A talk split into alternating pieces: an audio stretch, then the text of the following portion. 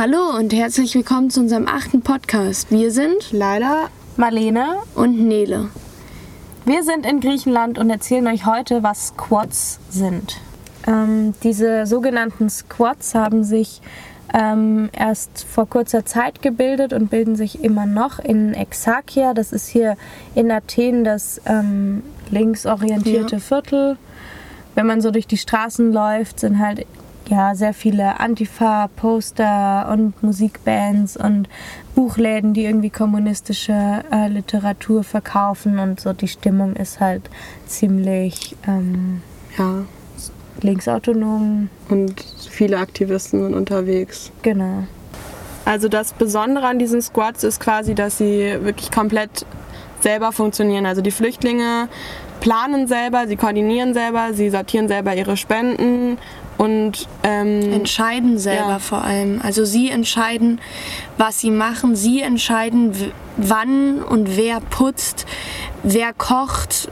Und wenn noch Räume frei sind und das Heim sozusagen nicht voll ist, dann gibt es und auch generell gibt es jede Woche ein Meeting aller Flüchtlinge und dann wird entschieden, können wir noch wen aufnehmen.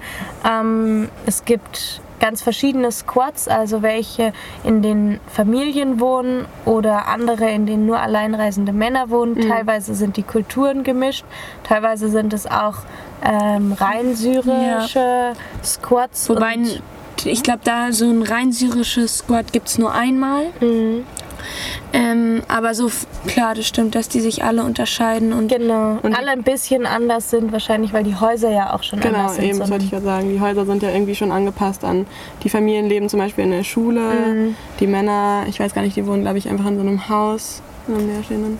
ja, Ja. ich weiß es gar nicht genau, aber zum Beispiel so ein altes Klassenzimmer ist ja auch ähm, beeinflusst dann auch irgendwie schon mal die Art und Weise, wie man lebt. Diese Klassenzimmer sind einfach ziemlich groß und oben ist die Neonröhre Ja. angebracht, wie wir sie auch aus ähm, unseren alten Klassenräumen kennen. Und die haben dann versucht, so ein bisschen Privatsphäre und kleinere Räume zu schaffen, indem sie Schnüre quer durchs Zimmer gespannt haben und dann aus einem großen Klassenraum nochmal so vier oder sogar Genau. sechs kleinere Ecken. Indem Sodass- sie äh, Bettlaken über die Schnüre gehangen haben noch. Ne? Genau. so als Vorhänge. Das heißt, in einem Klassenraum wohnen vier Familien.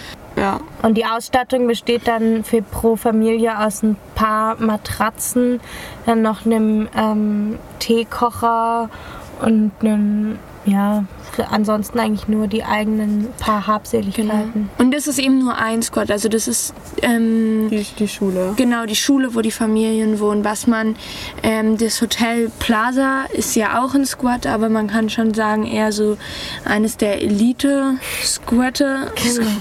Einfach ein, ein Squad, eine, ähm, ja, halt Flüchtlings...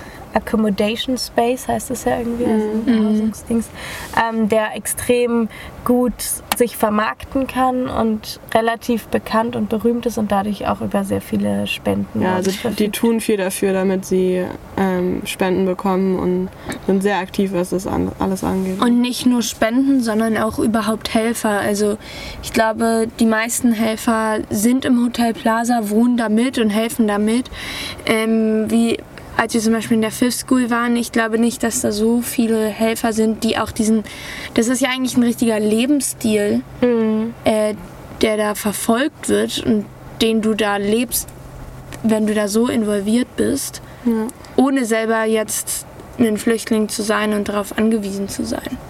Und dadurch, dass halt so viele verschiedene Menschen in diesem großen Hotel wohnen, ähm, was wirklich noch relativ gut erhalten ist, muss man ja auch mal sagen, ähm, ist halt einfach irgendwie eine ganz interessante und nette Atmosphäre in dem Haus. Also es sind so, ähm, ja, es ist, man kommt sich vor wie in so einer Riesenfamilie, alles ist laut und laut ähm, und bunt. laut und bunt und alle Und so viel Energie. ja, Also so. und die Leute sind nicht auf ihren Zimmern und verstecken sich so oder äh, sozusagen zieht sich zurück, sondern es ist einfach, alle sind auf den Fluren, alle sind in der Bar, die es dort gibt, wo man sich irgendwie griechischen Kaffee trinken kann. Und wir waren auch zwischendurch immer voll verwirrt, so, was, ist das jetzt dein kleiner Bruder oder bist du mit dem verwandt? Weil jeder einfach so mit jedem mhm. so eine herzliche, mhm. also es ist auch so diese arabische Kultur, glaube ich, dass so mit den Kindern einfach jeder knuddelt sie und jeder nimmt sie und macht seinen Spaß miteinander. Jeder kümmert sich auch einfach. Und verbringt Zeit mal mit denen und ja, es ist eigentlich kann man wirklich sagen, wie so eine Riesenfamilie aus vielen verschiedenen Menschen. Also im Hotel Plaza zum Beispiel wohnen Syrer, Afghanen, ähm, ich glaube auch Iraker, mhm. aber ich glaube nur eine Familie. Und es, es funktioniert trotzdem. Ähm, und es funktioniert eben dadurch, dass diese 400 Menschen, auch wenn sie verschieden sind, ähm, dass klar ist, jeder hilft mit, jeder, jeder arbeitet mit, jeder putzt ähm, und jeder achtet darauf, dass das Hotel Plaza funktionieren kann weiterhin. Aber natürlich bringt es auch manchmal Probleme mit das ist immer so, wenn du in einer Gemeinschaft lebst oder äh, in einem sozialen Kontext, das wird, es bringt einfach Probleme miteinander, weil so viele Meinungen ähm, aneinander reiben. Genau. Ähm, zum Beispiel gestern Abend haben wir mitgeholfen in der Küche zu schnippeln und zu kochen und ähm, ja, es war eigentlich voll die schöne Atmosphäre, weil man so zusammen was gemacht hat und irgendwie, wir waren irgendwie, weiß ich nicht, sieben, acht Leute in der Küche und haben für 400 Leute gekocht und es war eigentlich ein tolles Gefühl.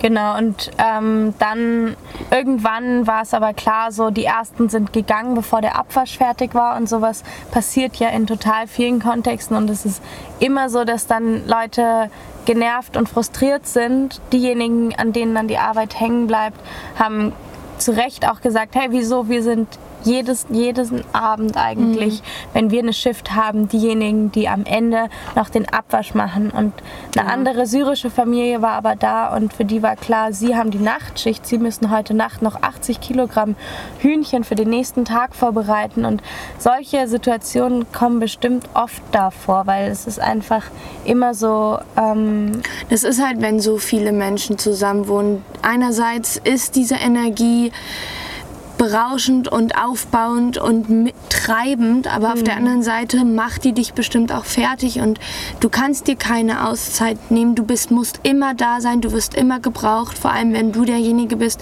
der vermittelt. Wenn du gut Englisch sprichst, dann wirst du gerufen, damit du bei Streits vermitteln kannst. Und, und zwischen Farsi und Arabisch irgendwie jetzt klar ist, wer den Abwasch ja. machen soll. Mhm. Genau. Und sowas, und in so einer Gemeinschaft, wo ganz klar ist, das muss funktionieren, funktionieren, ähm, dann lastet so ein Streit auch so sehr auf dir. Also dann ist es nicht nur so, du kannst damit abhaken und sagen, das hat nichts mit mir zu tun, sondern es ist dann so, du bist da drin und du möchtest, dass das funktioniert, weil es funktionieren muss, weil du keinen anderen Weg ja. hast, als dort zu wohnen, dort zu leben. Ja, und die Leute haben zwar ihre Hotelzimmer und haben sozusagen, wenn sie im Hotel Plaza wohnen, schon mal mehr Privatsphäre als vielleicht in ähm, einem anderen Squad, aber dennoch ist es einfach die Stimmung, die in diesem gesamten Haus herrscht, der kann man sich irgendwie nicht entziehen. Du kannst dann nicht abschalten und sagen, so ich mache jetzt mal kurz ähm, meine Sache, meine Sache, sondern das ist genau einfach so ein riesen Du bist ähm, für alle Betrieb. mitverantwortlich ja, und musst genau. dich um alle kümmern. Also das ist ja eh in der arabischen Kultur hat man das Gefühl, es ist eher so, ähm, dass, dass sich jeder um jeden kümmert ja. und auch mal um die kleinen Geschwister des Freundes sich gekümmert wird oder ja. Genau, und so ist es irgendwie einerseits äh, toll für so einige Nachmittage, aber wir waren auch schon nach diesem einen ähm, Tag helfen in der Küche abends einfach wirklich mega erledigt und erschöpft und wenn man da immer wohnt und wenn man da wenn man nicht Tag, anders kann und wenn man genau ja, wenn man jeden Tag einfach im Hotel Plaza verbringt, weil das ja auch schon eine bessere Alternative als die staatlichen Camps ja, ist, dann muss das wirklich wenn du dir vorstellst, dass es für die schon so anstrengend ist und die wohnen sozusagen in, der, in dem besser sortierten, besser koordinierten ähm, Unterkunft. Und wie ist es dann erst für Leute, die in den staatlichen Camps leben? Ähm, das führt jetzt gerade ein bisschen zu weit, deswegen, also weil das so ein großes Thema ist, reden wir dann nochmal in einem anderen Podcast drüber mit euch. Damit ihr noch einen Eindruck davon bekommt, wie die Stimmung im Hotel Plaza ist, hier noch ein paar Sounds.